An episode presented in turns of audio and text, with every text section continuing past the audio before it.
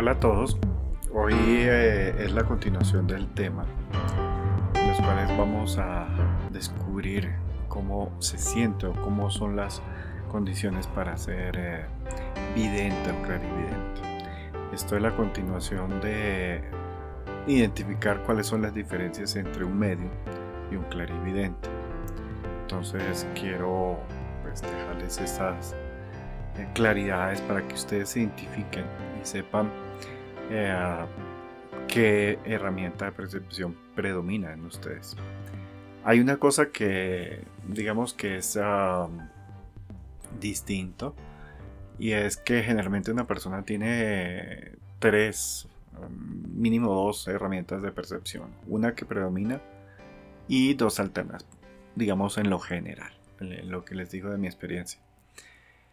Cuando hablamos de evidencia, hablamos de clarividente, ver claro, clariaudente, eh, oír claro, clarisistiente, o sea, sentir claro, que generalmente son los que sienten el entorno, las diferencias eléctricas, las diferencias magnéticas. Está, a veces se confunde un poquito con ser empático, porque la persona sabe qué está sucediendo o qué sucedió en un lugar, pero otra cosa es qué va a suceder en un lugar, porque casi siempre eh, esa percepción del clarividente cuando hablamos, estamos hablando de una evidencia mm, a un tiempo corto, estamos hablando de unos días, en promedio yo lo pondría a dos días tres días, cuando ya sobrepasa el año de percepción, de evidencia, ya lo tornaría yo como un oráculo, como alguien que tiene un espectro un poquito más amplio en, entender esa inercia. La inercia es entender y sentir, perdón, yo diría eh, tendencia que las personas que tienen las mismas herramientas siempre las utilizan y siempre es lo mismo. Cuando llega un momento en lo que yo denomino la Y, es cuando tienen la opción de cambiar su inercia. Y ahí es cuando se cambia ese futuro o esas, digamos, costumbres de, de hacer lo mismo. En eso pues no es difícil saber qué es lo que va a suceder con una persona o con un evento en lo cual, em, digamos, eh, siempre tiene como la misma costumbre. Ah, yo lo dividiría en tres partes. Uno sería la precognición, en poder eh, ver, eh, sentir, tener esa seguridad. Precognitivo generalmente es onírico, o sea que sueña, o que ve en su cabeza ciertos flash o ciertas eh, microvideos alrededor de 6 segundos dentro de uno. Les había explicado que el cerebro eh, tiende a abstraer, tiende a segregar la información que ustedes captan y tiende a rellenar los vacíos que existen. Por eso es muy importante aprender a respirar para que el cerebro se relaje y no esté obligado o tensionado a realizar una percepción, sino simplemente anotar o dibujar lo que se perciba entre los 0 y los 6 segundos. Ya de ahí en adelante viene, yo diría que un poco más el entrenamiento, la repetición, para que el cerebro no les diga lo que ustedes quieren querer, si se puede decir, que ustedes quieren eh, obtener. Es como cuando uno tiene un ser querido y uno quiere que le pase siempre lo mejor. Y cuando te preguntan por eh, el resultado de un examen, uno siempre dice, no, lo mejor. Pero casi siempre lo dice eh, por ese deseo, más no por la percepción.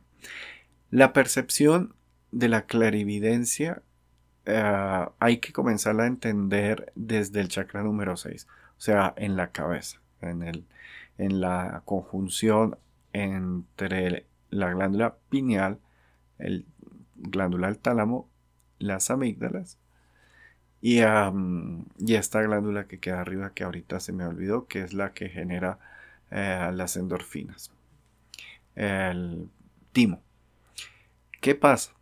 Mm, el tálamo es el que sintoniza la percepción. Me explico. Ustedes, según su estado anímico, su estado emocional, van a percibir eh, más o, menos, eh, yo diría, condicionamientos. Mm, mm, por ejemplo, si ustedes están tristes, pues perciben tristes. Si ustedes están con miedo, perciben miedo. Si ustedes están felices, perciben felicidad. Y eso es como sintonizarse en una frecuencia, en una longitud, y tratar de solo percibir esa parte. Em, hay una, digamos, ejercicios para lograr que el tálamo esté en una parte delta, que es estar muy relajado, pero a su vez alerta. Y eso se logra con respiración, con ejercicios de respiración, oxigenando, cargando de energía eh, chi, para los que ya conocen un poquito el término, generalmente con respiración, eh, haciendo que el abdomen guarde respiración y aumentar la, la oxigenación en el cuerpo y sobre todo en el cerebro. Generalmente las personas respiran de una forma superficial y no pueden, digamos, contener más eh, calidad en sus pensamientos y en sus ideas cuando hay más oxígeno. Cuando hay hipoxia, que es esta poca oxigenación del cerebro, pues hay dolores, hay eh, malestares y la percepción mm, puede estar, digamos, incompleta o ya segregada hacia el dolor o hacia la tristeza. Por eso es muy importante aprender a, tener una estabilidad emocional, aprender a respirar, aprender a, tener esa, el aire. No niego, se necesita un poquito de glucosa y de omegas eh, para poder que el cerebro eh, generalmente de un vidente quema un poco más de energía. El 30% es el promedio que se quema en actividades normales diarias. Eh, un medio, un clarividente va entre un 40 hasta lo que puedo constatar un 80% de calorías, o sea que con un poco de, trabajo, de percepción, de evidencia, pues ya hay tanto un cansancio y si hay un esfuerzo excesivo, comienza a sentirse un dolor en la, en la un dolor de cabeza muy fuerte en todo el centro de la cabeza, que es de por sí lo he visto, es algo muy frecuente, muy normal en las personas que tienen eh, herramientas de percepción o, evidencia. Y a veces piensan que simplemente es eh, eh, los ojos o que es el hígado, pero no es e, esa sensación como si sintieran que se expandiera la pineal en toda la mitad de la cabeza. Para eso hay que, digamos, descansar, tener pequeñas porciones de glucosa antes, 15 minutos antes, preferiblemente en semillas o fructosa. Si lo necesitan de afán, pues ahí sí un chocolate, un dulce, pero pues tratar que sea 15 minutos antes para que esa energía ya esté disponible y no eh, pues generen problemas de presión. Cuando hablamos de presión arterial, es normal eh, que cuando una persona es vidente, eh, se ponga un poco roja y se le suba un poco la presión, eh, como en estado de, meterle mayor potencia, pero también a veces de alerta. Y cuando trabajan mucho en la parte de percepción, es común que se les venga la sangre por la nariz. En esa parte, eh, a mí me pasa obviamente desde, desde muy joven, yo lo que les recomiendo es que no se solden la nariz. ¿Por qué? El aneurisma es un peligro para los videntes. O sea, estas venitas que se explotan eh, dentro del cerebro, estos pequeños vasitos capilares, les pueden dañar una zona eh, o, incluso acabar con su vida. O sea que esa válvula de, de, manejo de presión es la nariz. O sea, es el sangrado de la nariz. no digo que sea obligatorio, pero es bastante frecuente que se tenga esta condición. Eh, incluso una vez que estuve haciendo una maratón de, escanear, escaneé en 14 días a 414 personas. Eh, tuve tres, tres eh, digamos, mm, ¿cómo se llama? Sangrado nasal. Y obviamente que bajo de hierro, que con anemia me dio bastante deseo de comer hierro y eso también es bastante frecuente. Eh, el hierro es muy importante en este manejo de las percepciones y de las personas con varios tipos de percepción. El más auténtico y yo diría los dos más fáciles en las percepciones porque el cerebro racional no entra a actuar tanto es la clariaudiencia, o sea, oír eh, lo que va a pasar y el olfato. O sea, se me olvidó cómo se llama, pero es sentir eh, con los sentidos del olfato. Estos no pasan de una forma, digamos, como peaje o barrera a través de la parte de frontal o parietal del cerebro, sino pasan directamente el impulso a la, a la parte del lenguaje, a la parte de, racional. Entonces no tienen como una pérdida de, potencia o de información y no, como no se pueden manipular, pues simplemente cuando ustedes tengan un olfato, cuando tengan un oído, un sonido, pues simplemente su cerebro no los va a poder manipular. Las imágenes sí, las imágenes dentro de su cabeza sí, eh, los pensamientos también. Eh, obviamente se puede eh, tratar de confundir un poco digamos, en este concepto de tener alucinaciones. La diferencia entre tener alucinación, sobre todo las personas que pueden tener patrones de esquizofrenia, que hay que diferenciar qué es esquizofrenia y qué es hiperia, que son dos cosas completamente distintas y a veces el hipérico eh, puede parecer eh, que tenga todas las eh, representaciones de esquizofrenia y simplemente es una, una persona con percepción extrasensorial. Ahora, mm, estas formas, digamos, de, percibir, eh, al poder, eh, digamos, no tener la claridad si ustedes están teniendo una alucinación o tener una percepción, hay una diferencia y es la parte emocional. Generalmente cerebral van subiendo, pasan su primer válvula que sería eh, eh, el atlas, la nuca, entran a, la parte eh, antigua del cerebro, digamos el ganglio cerebral, el, reptil, el occipital, y de ahí pasan, digamos, a, traducirse qué es lo que se está sintiendo. Entonces, esa percepción también está ligada mucho a que todos los chakras, a todos los glándulas en el eje vertical del cuerpo desde el 1 hasta el 6, 7 estén funcionando bien. Eh, ¿Qué es eso? Pues son eh, estos el, puntos que se llaman chakras, que es donde hay cada uno una glándula que genera una hormona. Estamos hablando de timo, suprarrenales, hígado, eh, vejiga, anales, sexuales, tiroides y plineal, tálamo, bueno, todas las, es que el cerebro tiene muchas ah, glándulas acá.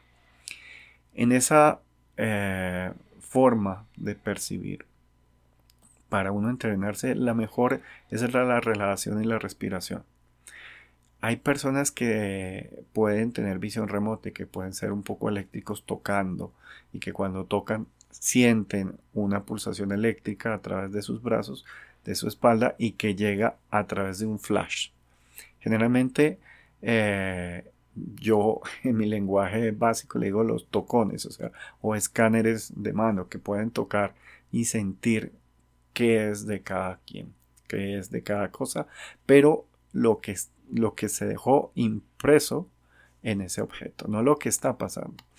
Y a veces eh, cuando estas personas que pueden percibir a través del ver una imagen, de ver eh, una, tocar un objeto. Al poco tiempo, no inmediatamente, pero sí pueden tener ya una percepción de esa inercia en la cual eh, se puede llegar a, sentir. Entonces, eh, pongámosle tiempo a esa ecuación para que se entiendan. Eh, la, persona que tiene la precognición eh, a, través de una imagen onírica, realmente no son tan cansados, son personas más alegres, más sociables. Generalmente esos son de uno a dos días. La percepción que se tiene, una especie de déjà eh, viene la clarividencia, que la persona puede ver desde el tiempo inmediato a promedio, yo diría, tres semanas. Eh, vienen los videntes o escáner de amplio rango y amplio espectro que pueden ver, yo pienso que de, un mes a un año. Y ya viene eh, la parte de oráculo que puede ver mm, ya no individualmente como se ven en las anteriores, sino ver grupos, ver sociedades, ver dinámicas. Necesitan sabiduría para poder interpretar o sentir este elemento tan abstracto, porque el percibir a veces puede ser muy abstracto, por eso les recomiendo es dibujar, hacer mamarrachos, para ir poco a poco relajando esos vínculos cerebrales para poder comenzar a entender. Hay de toda una gama de clarividentes y yo pienso que es eh, algo muy mm, habitual, incluso hay personas que por fecha de nacimiento se pueden eh, identificar además de, digamos, de su parte áurica, que generalmente tienen un poco más de distancia en lo que es el, entrecejo, el, chakra número 6, en, la mitad de los ojos, poco arriba. Eh, y se puede ver obviamente una mancha un poco oscura o un poco clara, depende de el color o digamos los minerales, el cromo, el, el hierro, el zinc, eh, todo lo que la persona tenga en su composición fisiológica. Eh, que eso es lo que le da la diferencia a los colores áuricos, es como ese, ese comportamiento. Por ejemplo, las personas que tienen hierro generalmente suelen ser un poco más eh, reactivas y de temperamento un poco más agresivo o fuerte.